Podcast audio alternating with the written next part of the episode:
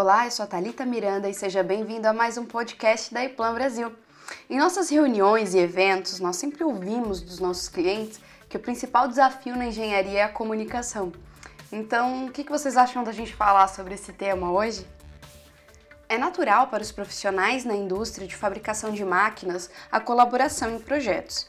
A informação é partilhada com outras disciplinas profissionais através de reuniões, e-mails, listas, desenhos, entre outros. Todos têm o mesmo objetivo: uma máquina, instalação ou comando que funcione. Mas por que trabalhar de forma conjunta geralmente dá errado? E ainda mais importante, o que podemos fazer para que problemas como esse não ocorram? Para uma colaboração bem-sucedida, a troca de dados é extremamente importante, mas também muito difícil porque cada membro da equipe interpreta os dados de maneira diferente. Vamos pensar em um exemplo prático. Se você pedir a 10 colegas para desenharem uma esteira rolante, é provável que todos os 10 desenhem, mas de formas diferentes. Talvez você esteja surpreso ou talvez ache engraçado, mas isso é normal para a maioria das empresas. Cada engenheiro interpreta as tarefas à sua maneira. Achamos que estamos falando sobre a mesma coisa, mas interpretamos a mesma coisa de maneiras diferentes. Mas como assim? A fala é uma ótima maneira de compartilhar informações, mas fazemos um mau uso dela omitindo dados. Muitos projetistas não esperam por uma especificação completa antes de iniciar um novo projeto. Isso resulta na comunicação e entrega de informações de forma verbal e incompleta, com base no conhecimento prévio desses projetistas. Mas se o projeto será continuado por outro profissional ou como serão as atividades das outras disciplinas? A forma que essa transferência de tarefas é feita e se a interpretação dos outros é a mesma que o projetista pretendia é outra questão. Problemas técnicos levam a uma coleção complexa de dados, o que resulta em diferentes departamentos tendo que colaborar para encontrar uma solução de formas diferentes. O nosso exemplo de esteira simples tem dezenas de aspectos que precisam ser verificados: número de peça, tipos de motores, tipos de controle, tensão, etc.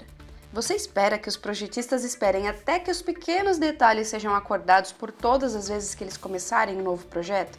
A resposta com certeza é não. Mas como você pode ter a certeza de que todos estão falando sobre a mesma esteira?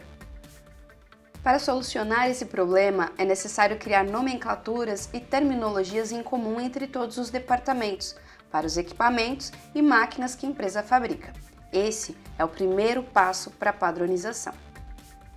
Departamentos de engenharia diferentes precisam de dados diferentes, mas também precisam dos dados gerais que foram acordados para o projeto.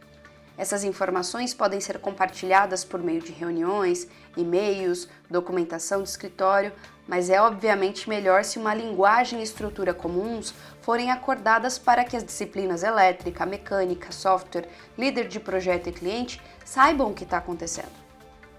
Para estabelecer essa terminologia em comum, você precisa dividir cada instalação, máquina ou controle em unidades funcionais padrão. Isso também é conhecido como repartição funcional e a norma IEC 81346 é um ótimo norte para isso. É como uma caixa de Lego, módulos padrão e algumas pequenas adaptações para cada produto. Isso significaria que todas as esteiras que você possa imaginar estão inclusas aqui nesse projeto.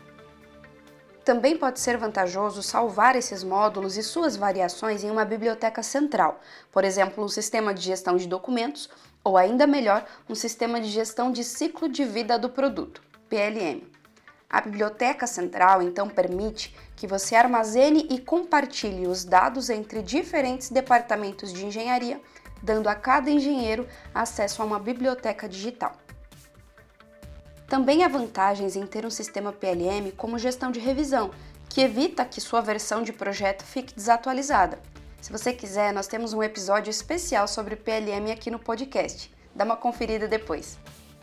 É hora de realmente começar a colaborar e se comunicar. Combine as estruturas de nomenclatura e os componentes padrão com antecedência e gerencie isso em um sistema central.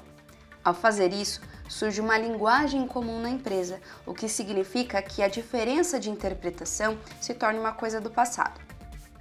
Você se comunica fora do projeto para concordar com as terminologias, e, em seguida, a utiliza durante o projeto. Ao fazer isso, sua equipe não precisa se comunicar com tanta frequência durante o projeto e ele funciona com muito mais facilidade. Quer saber como as nossas soluções podem ajudar o seu projeto? Eu vou deixar alguns links especiais aqui na descrição. E é isso. Eu espero que tenham gostado da dica de hoje e dos nossos conteúdos. Fiquem ligados, pois toda sexta uma dica nova por aqui. Aproveite e siga o nosso podcast e a Eplan Brasil em nossas redes sociais. Nós estamos apostos para tornar a sua engenharia cada vez mais eficiente, sem exceções. Um abraço e até a próxima!